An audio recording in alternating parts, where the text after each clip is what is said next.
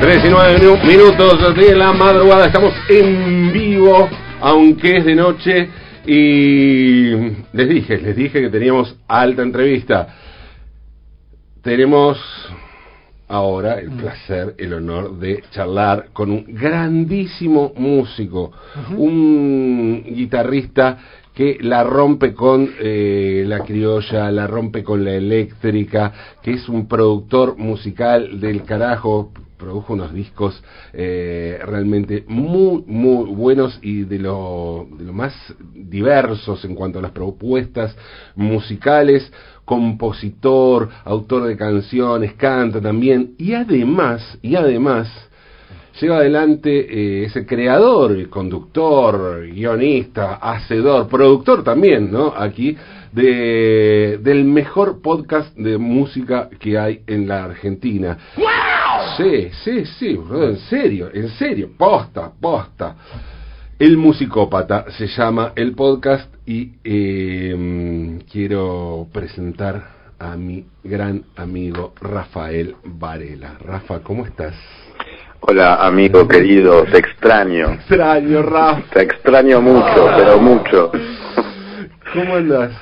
Bien, bien, acá tomando unos matecitos, escuchando el programa desde que arrancaron. Apa, apa, qué coraje. Este, qué coraje, ¿no? Sí. Este, y aparte yo, la verdad es que escucho poca radio, se lo digo a Pablo, que es un hombre de radio siempre, lo cual hace que nuestra relación sea mucho más fresca y seria y verdadera, ¿no? Claro, sí. Este, Así que, que bueno, nada, que estaba escuchándolo. Me encantó toda la entrada con, con el tema de, de Goles Match. Ajá. Me acuerdo de la revista Goles, además, porque yo soy un, también soy futbolero. Claro. Y en ese momento eh, la revista Goles era un poco más tobara que, la, que el gráfico, Claro. que era un poco más careta. Claro. Eh, bueno, en ese momento digo cuando yo tenía, no sé, nueve años. Entonces la compraba cada tanto y todo. Así que estuvo buenísimo eso. Eh, sí, sí, esta, esta historia, ¿no? De, de, bueno, en una revista deportiva que parezca esta, esta nota. Eh, Raf, bueno, eh, siempre arrancamos, antes de meternos a hablar de música, del podcast, eh, ¿cómo, cómo estamos hablando de 3 y 11 minutos de la madrugada. El mejor ¿Cómo- momento. Claro, momento. no, no, no hace falta para mí preguntarte esto, pero contale a la gente cómo llegaste hasta este. O sea, solés estar despierto hasta a esta hora. Sí, no, es muy difícil que yo esté dormido hasta ahora, Ajá. de verdad, ¿eh? es Sí, muy sí. difícil. Este, cuando estoy dormido hasta ahora es porque el día anterior directamente me pasé de largo y no dormí, o dormí dos horas. Claro. Entonces, bueno, al día siguiente, ahora que ya tengo 40, cuando tenía hasta 30 y pico, inclusive podía soste- so- sostenerlo. Ahora que ya tengo 40, me ca- caigo dormido, mi cuerpo me dice, para flaco, Claro. esto, esto era de antes. Claro. Pero si no, sí, estoy despierto siempre a esta hora. Así que, ¿cómo llegué a esta hora? Haciendo lo que hago todos los días. claro. Muy bien. ¿Y, y, ¿Y qué tiene la noche para vos? A mí es, eh, para mí es el lugar, el espacio en donde siento que el mundo eh, no está funcionando eh, en una- en- desde algún punto de vista. Y eso a mí me libera mucho porque me hincha mucho las bolas cómo funciona el mundo. Este, entonces, eh, cuando digo, bueno, eh, el mundo está en pausa, es el momento para que yo pueda estar activo. Cuando el mundo está activo, Sí. me enfrento todo el tiempo con el mundo, eh, y estoy hablando de la sociedad, por supuesto, no de los afectos, ¿no? Sí. Eh, y me hincha las bolas, entonces pre- pretendo este, vivirlo un ratito menos, lo que se puede, ¿no? Pues igual Claro. tengo hijos, eh, hija, hijes, Claro. y, y bueno, tengo que enfrentar el día este, inevitablemente. Es cuando el mundo se pone realmente en contra de uno, ¿no? Eh, uno en un punto sí, en un punto sí. Y en esta pandemia, y siendo artista, ni te cuento. Claro, claro. Y en, y en cuanto a, a lo, viste ahí toda una cuestión de las musas, eh, la, de la inspiración que aparece la noche como lugar creativo, ¿no? Justamente por eso, porque te liberás de, de, de las cosas que, de que el mundo no funciona. ¿Es, es realmente así? ¿Componés, grabás? Eh, Es un... Sí. Sí, sí, sí, en mi caso sí. Igual que, igual pienso que eso es más personal. O sea, también sé, y, y en mi, el, el otro momento que me funciona así es la mañana, mañana, temprano, temprano, tipo Ajá. 7, 8. Que no me, en general no estoy despierto, pero cuando eventualmente me ha sucedido, porque en un momento cometí el error, por ejemplo, de, de decidir que mi hija más chiquita, que ahora ya no es tan chiquita, vaya a la mañana al colegio, este, me encontraba con que a las ocho y media volvía a mi casa y estaba despierto, ya está que iba a a dormir. Y también encontraba momentos como, como de creatividad, pero sí, sí, a mí me funciona la noche un montón. El único problema eh, también es que a veces, siendo músico, hay vecinos, me pongo a componer a las 2 de la mañana y eventualmente tengo que mantener cierto recato. Claro, claro. Pero Sí, bueno. lógico. Pero Sí. ahora, ¿no? Con, qué sé yo, si, eh, si agarrás un, eh, No es momento para Black. auriculares, Ah, claro. No, pero eso sí, porque la eléctrica auriculares... no, no. Eh, la eléctrica es mucho más fácil de agarrar Claro. a la noche por los auriculares Sí, que claro. la criolla, Claro, absolutamente. claro, sí, sí, Eh, Rafa, vos sabés que eh, me gustaría empezar a, arrancar por el por el podcast y, y esto también tiene que ver con una cosa que eh, me parece una muy buena iniciativa. Estamos acá eh, con Manu Campi, que Sí, habló recién, ¿qué tal, y con, y con Lupe Cuevas. Eh, Hola, Saludos gracias. a ambos.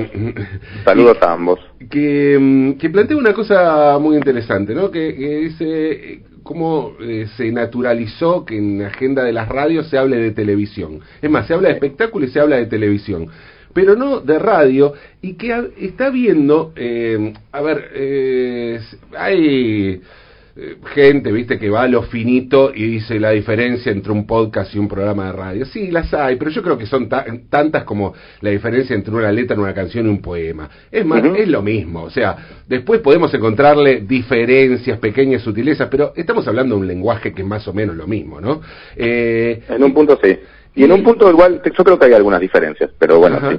Continúa, continúa. Sí, eh, obviamente las hay, pero me parece que el podcast también eh, encontró, eh, esto lo, lo comentaba Lupe también, y con eso tenía que ver la, la iniciativa de, dar también lugar a, a cuestiones de podcast y de radio, eh, y de radio on demand, ¿no? Que, que tiene un poco eso el podcast también, eh, Exacto. de, de radio on demand, que recupera cosas que el vivo de la radio no, no tiene, ¿no? Otros tiempos de cocción, si se quiere, de cocina, de producción, eh, y mm, que, que la radio en vivo, la vorágine, por ahí no, eh, en pos de la información de lo inmediato, se pierde, ¿no?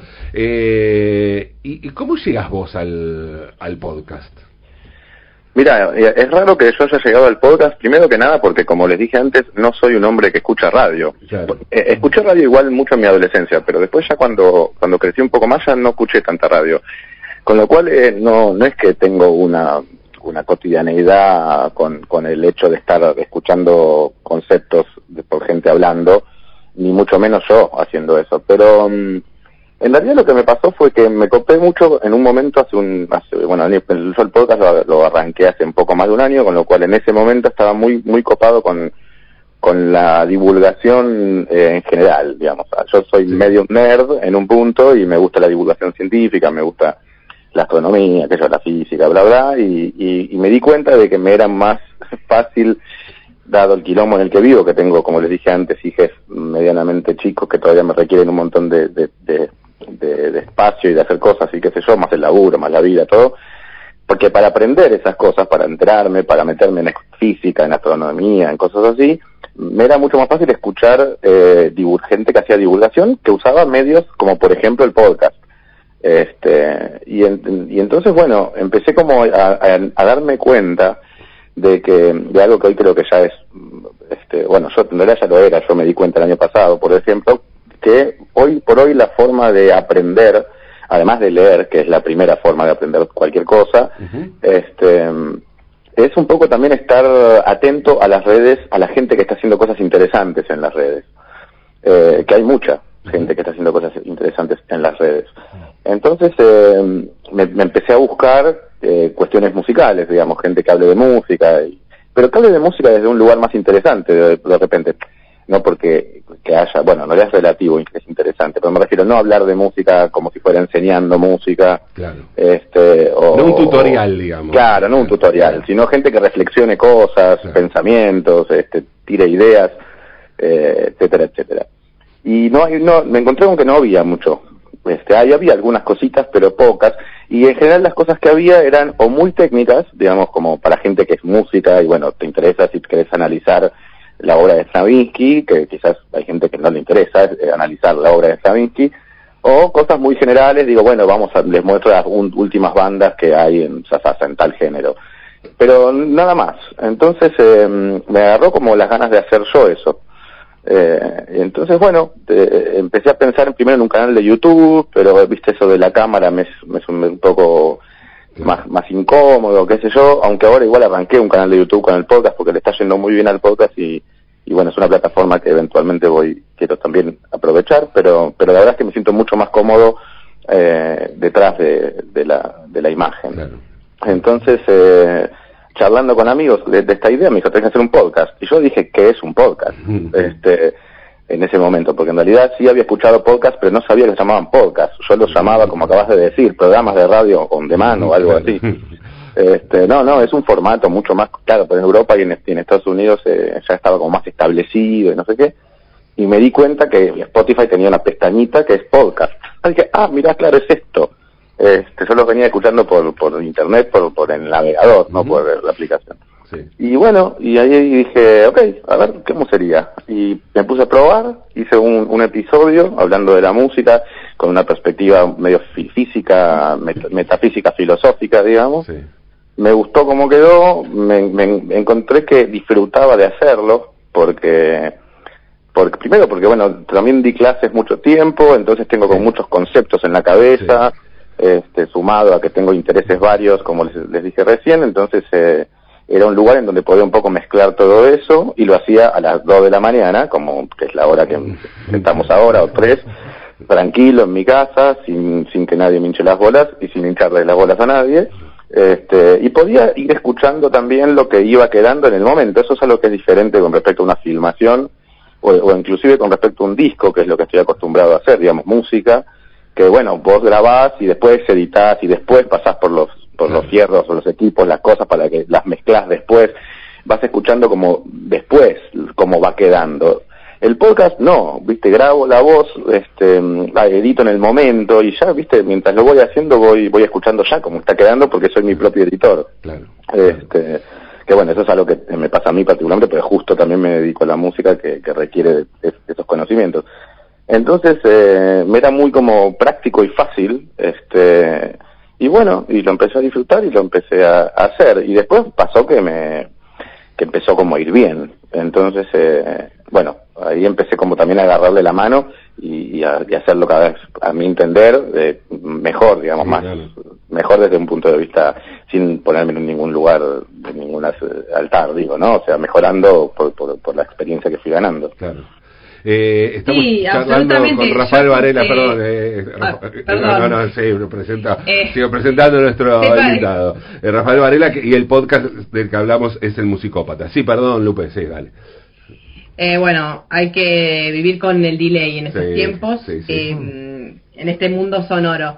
Eh, que escuché, lo, lo estaba escuchando y escuchaba el primer, de los primeros y no y de los últimos y mm, el comentario que quería hacer al respecto es que y escuchándote hablar digo, ah, claro, digo, ya hay como mm, un conocimiento de lo sonoro que eh, ese decir encontró un formato y para mí también creció, digamos, de los primeros a, a los últimos, pero en, eh, como si estuvieras aprendiendo a tocar este instrumento podcast, digamos. ¿no? Totalmente, sí, ¿No? Entonces sí. ahí eh, eh, me parece que eso está como eh, súper interesante y cómo enganchaste un montón de códigos del podcast desconociéndolo, como algo del tiempo, eh, de esos espacios para pensar, eh, de generar la pregunta.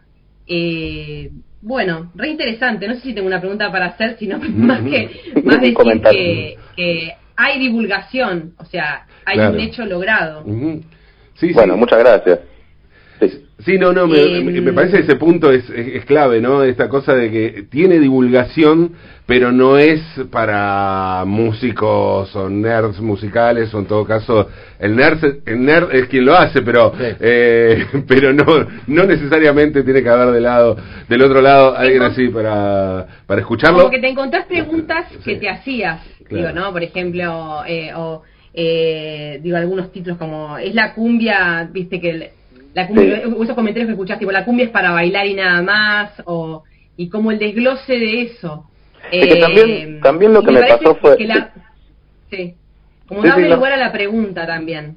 Eso Claro, me tal cual. Interesante. Bueno, es que en realidad todo, todo el podcast, siempre digo, de hecho lo digo literalmente, estoy planteando reflexiones, no estoy dando respuestas. Este, Y lo que, lo que me pareció que estaba bueno agarrar, en y, que tiene que ver con lo que estás diciendo, es, eh, con esta cosa de que no sea para músicos, digo, es partida en realidad de, de, charlar con amigos músicos eh, y, siempre diciendo, che, qué difícil que es que, que nos vaya, que vaya la gente a ver música, digamos, que no tenga que ver con el mainstream o que sea, no sé, o, o tan biónica o Pablo Londra, sino cosas que, que de repente no son tan comerciales y que eso, como que es muy difícil. Y, y después dije, claro, una de las razones por las cuales pasa eso es porque, no es porque la gente no le interese, es porque mucha gente, primero, o no le llega, y después hay mucha gente que, mm, que escucha música, pero que no tiene todavía, eh, porque no, no, le, no le llega a través de los medios, porque están todos armados obviamente para vender y nada más,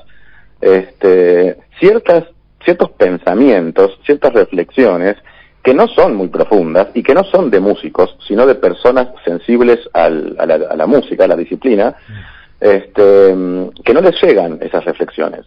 Por ejemplo, bueno, ¿cuál es el, el, el, nexo que hay entre la música popular, por ejemplo, no sé, una cumbia, este, y, y lo que tenga, lo que tiene que ver con lo social y, y, y, que es un lugar en donde puede haber un encuentro entre, por ejemplo, los que hacen tango, que hacen que, que hacemos, tango que hacemos entre algo que tiene que ver con lo popular y que tiene que ver con las raíces y que tiene que ver con algo que era marginal desde el principio y que esa es la, ese es el perfil también que todavía queremos que siga teniendo. Este, y sin embargo está en la cumbia hoy por hoy. Entonces hay reflexiones para hacer, para aunar, aunar digamos, esos mundos. Este, de la misma manera con los redondos y de la misma manera yendo al otro lado y con temas que tengan que ver con, no sé, con lo más, lo más erudito, por ejemplo. Entonces, eh, me di cuenta también que está bueno que, que, la gente común, por decirlo de alguna manera, no los músicos, puedan reflexionar sobre música desde su lenguaje. Y que eso es algo que va a ayudar también a, cultivar, este, eh, nada, la mente, digamos, y, el gusto y, y, la percepción de lo que, de lo que es la música. Entonces, eh, por eso trato de que, de que, los episodios que hago no, no, no sean para músicos, trato de que sean, los pueda escuchar, no sé, mi abuela y un músico, y a los dos les sea interesante por alguna razón.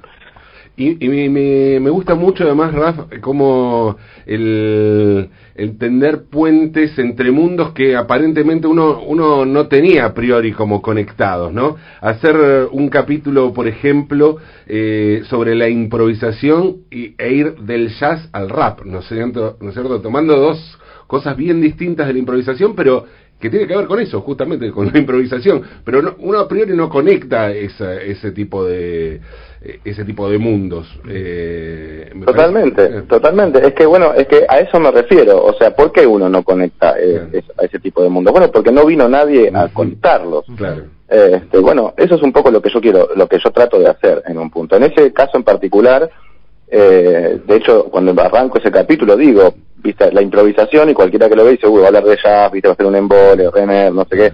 Digo, no, o sea, primero empiezo con eso y después termino hablando de vos. Claro. Este, y aparece eh, Julián Cartoon también ahí, por ejemplo, ¿no? Sí, aparte, claro, bueno, Julián, que, que además es actor, entonces claro. está muy acostumbrado a improvisar y muchas de las cosas que hacía con el cuelgue, que hace con el cuelgue, más allá de que después tomaron ahora ya un formato más de grupo concreto, pero pero tiene como intervenciones sí, y cuestiones claro. eh, actorales, estaba muy acostumbrado a eso, por eso también le invité a que, a que dé su opinión, estuvo buenísimo lo que dijo. También hablé de, de payadas, porque son improvisación. Claro. Entonces, eh, ahí es donde, es donde, por ejemplo, bueno, un, un yacero este, puede escuchar que hablo de improvisación y hablando de, no sé, de John Coltrane, y que después, en realidad, la improvisación en la música está en el rap. Y bueno, eh, a ver qué puede sacar de ahí este, un yacero. Y viceversa, ¿no? ¿Qué puede sacar un rapero que está improvisando todo el tiempo cuando está en una plaza este, haciendo alguna pelea de gallos o, o, o algo así, este, de, lo, de la, lo que es la improvisación en el jazz, porque son improvisaciones con diferentes herramientas, uh -huh. pero al mismo tiempo requieren de más o menos un ejercicio similar, que es este, desarrollar la, la inmediatidad, digamos, lo inmediato, las ideas claro. que están en el, que están sucediendo al mismo momento que estás haciéndolo. Entonces, bueno, ahí voy, voy tratando de hacer eso justamente, de, de, de acercar cosas, ¿viste? Uh -huh. ¿Cómo? Te hago una pregunta. ¿Qué Sí. tal, Rafa? Manu Campi te saluda de vuelta. ¿Qué haces, Manu? ¿Cómo no, lo saludé por allá, por el teléfono, o sea, triple saludo. Eh, hay algo, hay algo que, que me parece muy, muy válido lo que decís. Primero decís una palabra que es erudición. Hablas de una música popular argentina que parece que mantenerla o sostenerla en el tiempo tiene que ver con el aprendizaje, dije, y con el nivel académico. Porque uno dice, bueno, vamos a tocar un tango. Para tocar un tango, tenés que estudiar. Si querés Sí. dedicarte al tango. Sí, te aclaro, Rafa, que eh, Manu Ahí viene el está, bombo. está- toca el toca el piano, toca el banjo y ahora está estudiando bandoneón. Epa, Sí. el banjo y el bandoneón, me encantó Sí, eso. sí, sí, sí. Sí, Me encantó eso. Sí. toco toco el banjo tenor eh, porque fuimos muchos años guitarrista y, y y viste que los violeros somos muy egocéntricos y después cuando me puse a tocar el banjo tenor música del área de jazz antiguo eh, empecé a tocar con señores de 75 años que me recagaban a pedo me sentía estaba tan feliz yo que me reten todo el tiempo Claro, Eh, lógico. no, y después lo del fuelle, bueno, vengo cobrando para el campeonato. Pero digo, bueno, yo en un momento de mi vida digo, quiero empezar a meterme con el tango, para lo cual tuve que tengo que estudiar. ¿No? Tengo que sí. estudiar para, si quiero eh, estudiar a los grandes del tango, tengo que sentarme Sí. a estudiar audio perceptiva, ritmo, armonía, todo lo que usted sabe, Rafa. Pero no me pasa con la cumbia. Claro. Entonces digo, bueno, en relación al podcast, digo, en algún momento debe haber tenido ganas de decir alguna cosa como esto de acercar, que también dijiste en alguna de tus oraciones, eh, y cómo, cómo conseguís ¿Cómo conseguís meterte en un lugar donde el, el nivel académico está emparejado siempre para abajo, porque es mucho más fácil hacer un estribillo de una banda como la 25, por ejemplo, donde hay toda una industria atrás apoyando, con la erudición? ¿Cómo conseguís o, o cómo es tu búsqueda para acercar esos dos polos que son muy opuestos, porque para ser músico hay que estudiar mucho, y para tocar algún tipo de música popular no tanto. Entonces, ¿cómo, ¿cómo haces para amalgamar o para mancomunar el estudio con el aprendizaje y con la música popular? Bueno, primero de, eh, eh, desconstruyendo ambos conceptos. Porque, por Vamos. ejemplo, vos me decís o decís algo que, que- entiendo perfecto que lo digas porque eso es lo que parece, que es que, bueno, es mucho más fácil componer un estribillo de la 25. Ahora, yo te aseguro que vos ll- llamás a cualquier músico de jazz grosso, bueno, no cualquier músico de jazz, grosso yankee, ponele, porque los yankees tienen calle. Sí. Pero ponele que llamás a un músico argentino de jazz que esté dando clases y que sea un tipo, no quiero hablar de nadie en particular, no estoy dando un ejemplo, pero y lo pones a- con la distorsión a tocar en, en, no sé, en obras con 20.000 pibes medio choborras bailando y no sabe qué hacer. Y no estoy hablando de que no sabe qué hacer desde el punto de vista de No, tocar, claro. el, tocar el acorde. Vas a saber tocar el acorde, pero no vas a saber entrar en la energía, te lo aseguro. Entonces, en principio, es darse cuenta que ni lo tan fácil es tan fácil, ni lo tan difícil es tan difícil, porque después cuando hablamos de jazz, y vos, eh, y lo digo habiendo estudiado en una escuela de jazz argentina, lo cual con grandes maestros, pero al mismo tiempo también con gente que aprendió un lenguaje que es de otro país. Cuando nosotros leye- leemos la, o vemos a, a los reportajes o leemos la, la biografía de Miles Davis o, o- o empezamos a entender la historia del jazz como realmente es, que es una música de gente marginal, pobre, que estaba luchando por sus derechos, etcétera, no tiene tanta erudición, o sea, sí, sí la tiene, pero la tiene como la tiene el tango, qué sé Claro. yo. Este, entonces tampoco es que tan, eh, digamos, lo que pasa que, bueno, ahí sur- surge una cuestión que es, bueno, hoy por hoy el jazz es una música erudita, que parece que es para gente que está pensando y tomando un vino en su casa, que también, pero, pero en realidad no sale de ahí. Este, entonces, ni, ni una cosa es tanto, ni la otra es tan poco. Eh, entonces, em- explicar por qué, para mí al menos, ni una cosa es tanto, ni la otra es tan poco, este, es una forma ya de que a mi entender, de que, se entienda mejor que estamos hablando de, en realidad de gente haciendo, expresando sentimientos al fin y al cabo, que cada género tiene sus características. Hay algunos géneros que las características son más de herramientas musicales, saber más de armonía, tener más escala, etcétera. Otros que tienen que ver más con una cuestión energética, como el rock, este, o quizás con un perfil estético eh, diferente, pero pero no no hay más arriba y más abajo. Pero no lo digo desde un lugar de hacerme el eh, no sé el bueno y decir bueno loco todo está bien, cada uno hace lo que quiere. No no, más concretamente digo, este no hay más arriba y más abajo, porque porque te pones a tocar, no sé, sin ir a la 25, pero decimos, bueno, no sé, David Gilmour, el guitarrista de Pink Floyd, toca una sola escala, todo, la pentatónica menor o mayor, dos escalas, toda, toda su historia. Yo te, te aseguro que lo pones, como te dije recién, a cualquier guitarrista muy grosso de otro género que sea más erudito a hacer esos solos de Pink Floyd y no te toca el alma como te toca el alma de David Gilmour. Y viceversa entonces darse cuenta de estas cosas tanto para el que toca rock como para el que toca cumbia como para el que toca jazz aprender del, o, o, poder ver este, estas diferencias y estas cuestiones ya de por sí este primero que acercan y segundo creo también que enseñan más qué es lo más importante de cada género, inclusive el que uno haga. Eh, estamos charlando con Rafa Varela, que es músico, productor, guitarrista, compositor y eh, creador eh, y bueno, realizador del podcast El Musicópata, que recomendamos muchísimo. fue fue un boom el musicópata. ¿Cómo, cómo, ¿Qué te pasó con eso? ¿Qué, respuesta tuviste? ¿Cuándo dijiste, uh, esto, esto va en serio? Eh, y después de la primera temporada empecé como a, me dio un poquito de miedo porque porque primero porque lo empecé a hacer así como para porque sí porque no no sé este y, y cuando empecé a ver que, que me empezaba a escribir gente de todo el país y, y gente que se fanatizó y gente que, que empezó a, viste, no sé, a mostrarlo en las redes y a recomendarlo, y gente que me empezó a reconocer en la calle, eso ya es mucho en un podcast, viste, o sea, estaba en Guerrín pidiendo pizza y un chabón que estaba atrás me dijo, vos sos el del podcast. Wow. Y yo dije, pará, boludo, o sea, ¿qué onda? Ni siquiera es que por la cara, porque no, no pongo la cara. Claro, no. Este, después me pasó ir a un ensayo en un laburo y el, un músico, bueno, era un músico por lo menos, ¿no? Colega, me dijo, vos sos el del pop.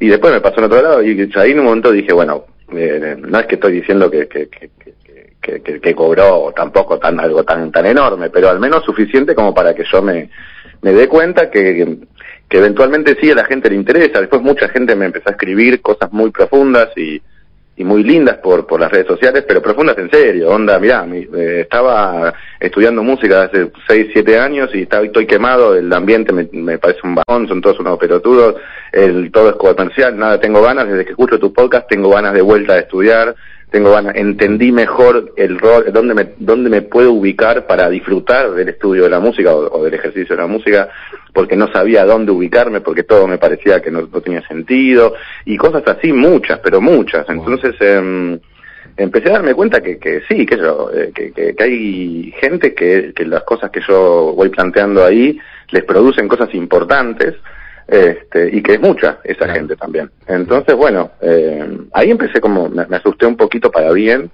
eh, pero, pero bueno, hoy por hoy ya como que un poquito me acostumbré a eso y, me pone súper contento y, y, es, es como, es un, es un placer, porque de repente me, me levanto yo una mañana medio puteando porque, no sé, porque pandemia, no hay laburo, todo se complica, y esto y lo otro, y la gente, y mis amigos, y, y lo, no sé qué, este, y recibo un mensaje larguísimo por Instagram o por Facebook de la gente diciéndome, che, mira, me salvaste la pandemia, este, estoy desde que arranqué con tu podcast, estoy de mejor humor, entiendo mejor ciertas cosas, y que me aparezca eso solo, sin que, o sea, en, un, en el celular cuando me levanto a la mañana ya me predispone de otra manera el día. Este, a veces contesto a todos los que puedo, trato de contestar, a veces no, pero pero pero bueno nada me pasa así y, me pone súper contento Rafa Varela, eh, estamos hablando con él, eh, músico, productor, guitarrista, eh, un crack. un crack. Eh, ¿Y cómo, cómo viene? Te iba a decir la música, en realidad es, es parte de la música, o sea, el podcast es parte de ser músico, ¿no? No es que estás disociándote en otra. para nada. Es parte no, para nada. Sí, yo creo que el podcast eh, es como un poco más la parte musical mía cercana a la docencia, digamos. Lo que pasa que, bueno, no es todo en, enseñanzas, soy, es más de plantear de plantear pensamientos, pero creo que es esa parte que, que tenemos todos los músicos, ¿no? Porque la mayoría eventualmente damos clases, entonces eh, yo, lo, yo me siento como en ese en esa salsa un poco.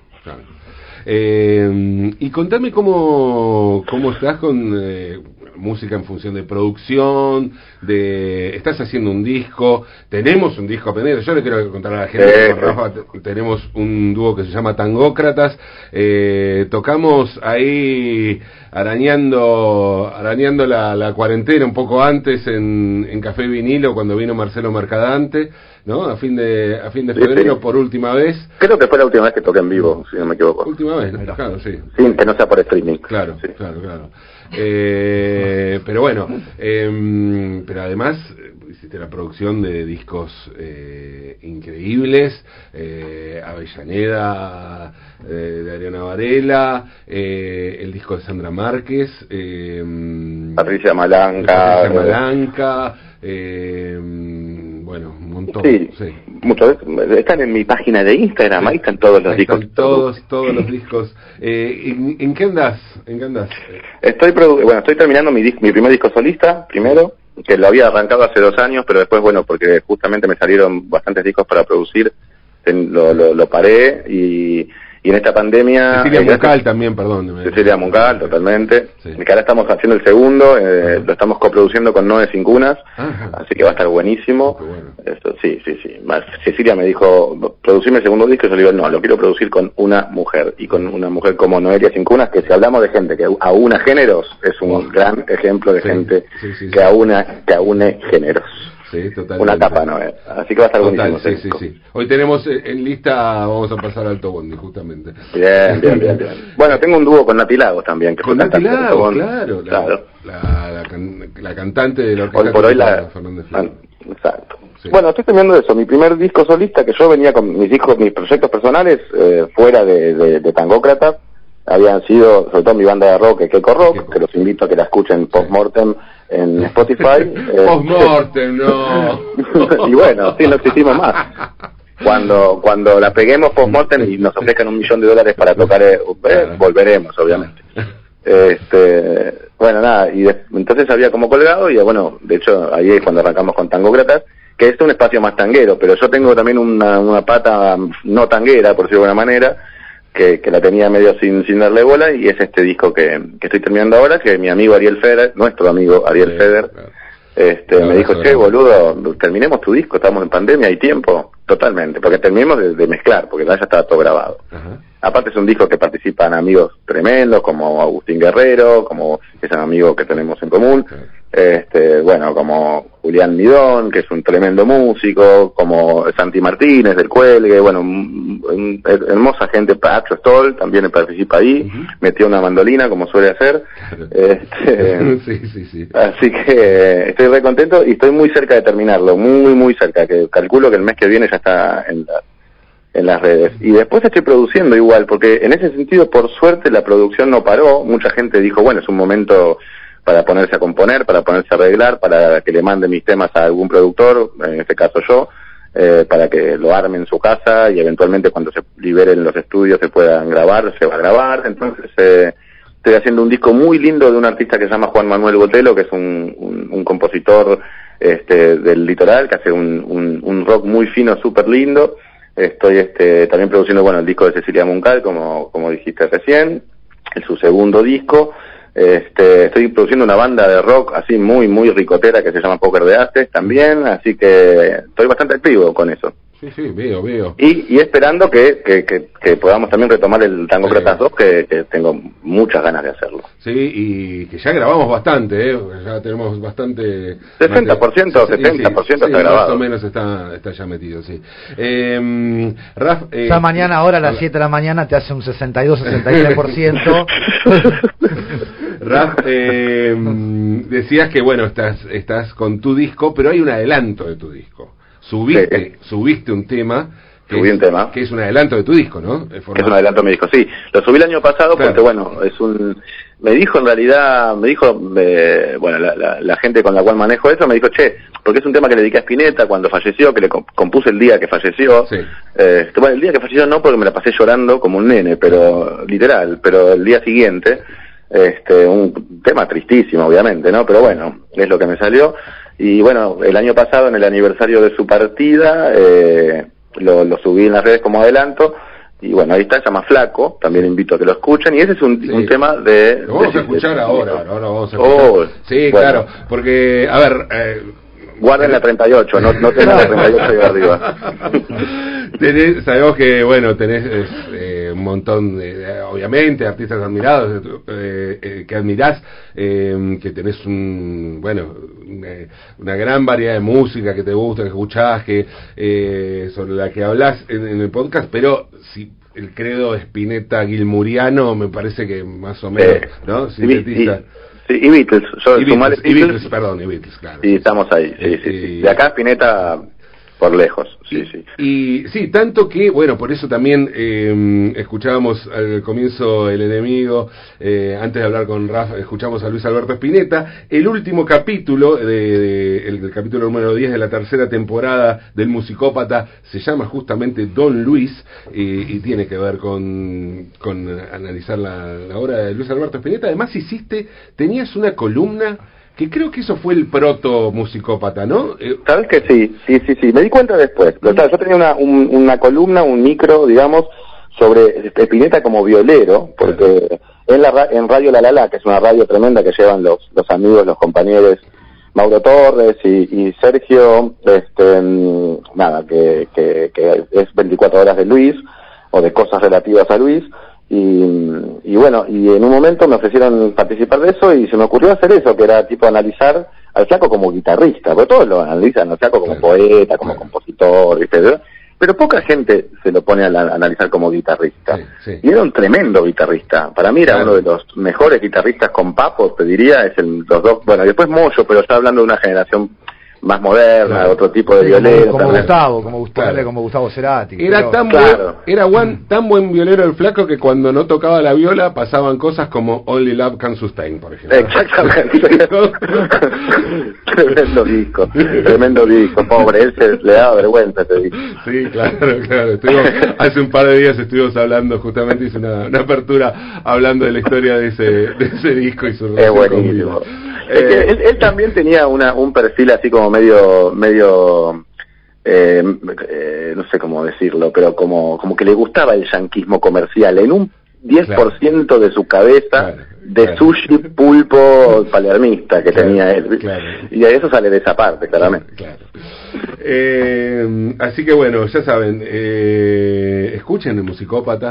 Eh, y si quieren escuchar específicamente a, a, Rafa hablando sobre Spinetta, escuchen el capítulo, el último capítulo publicado hasta ahora, que es eh, el Don Luis. Don Luis, capítulo 10 de la tercera temporada. Eh, nos vamos entonces con Flaco, ¿sí? Eh, Rafa Varela, Raf, placerazo, como siempre, Gracias. charlar con vos y No, hablemos gracias. en estos días, por favor, hablemos Sí, fuera de la favor, radio. basta, basta, Sí, basta, basta, Porque el otro día me dijiste, che, me llamó para hablar y yo no pude esa noche, después lo llamé yo y él no pudo, Sí, ¿viste? Estamos estamos, estamos, sí, sí, sí. Pero vamos a poder. Pero pará, una cosa más Sí, quiero ah, pues, saber. sí, sí. ¿Hay Obvio. cuánta temporada del musicópata? Sí, por supuesto. La iba a empezar en septiembre, Ah. pero estoy con un tema de vivienda en este momento porque yo tuve que ayudar a mi familia en la pandemia, no voy a entrar en detalles, y tuve que como cambiar un poco mi cotidianidad para, em- para ponerme al servicio de, de, de las generaciones, de, de ambas generaciones, las que están abajo mío y las que están arriba mío.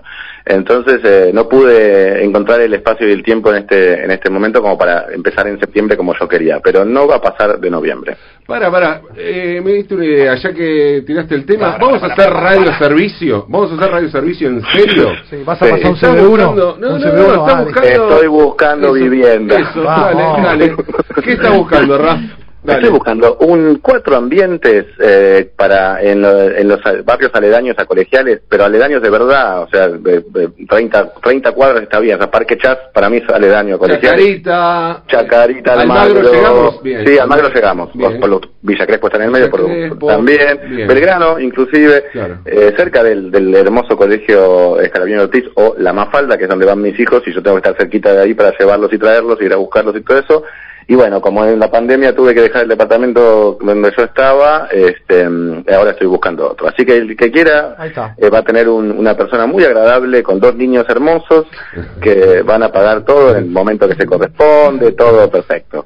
Bien, bien. Momento de radio servicio entonces, ¿eh? Ya saben, ya saben. Comuníquense a arroba Raf Varel, Ahí un- está. no, arroba Varela este, en Instagram y Sí. dice, hola, yo soy dueño y no quiero tener una inmobiliaria en el medio que me esté chupando un poquito los ingresos que me corresponden a mí. Yo le digo, pero tenés razón, querido, por supuesto. Para eso No- estoy yo, claro. Claro. Listo. Perfecto. Raf, Listo. Le dijiste que el eh, 6% nosotros cobramos, eso no. Ah, ¿no? Ah, listo. No, Con no, Rafa, no, ¿no? eso, no, eso no, no dije nada, pero después lo charlamos. Dale, gracias. Te quiero, Raf. Abrazo Te enorme. extraño, besitos a todos. Chao, chao. Chao. Crack.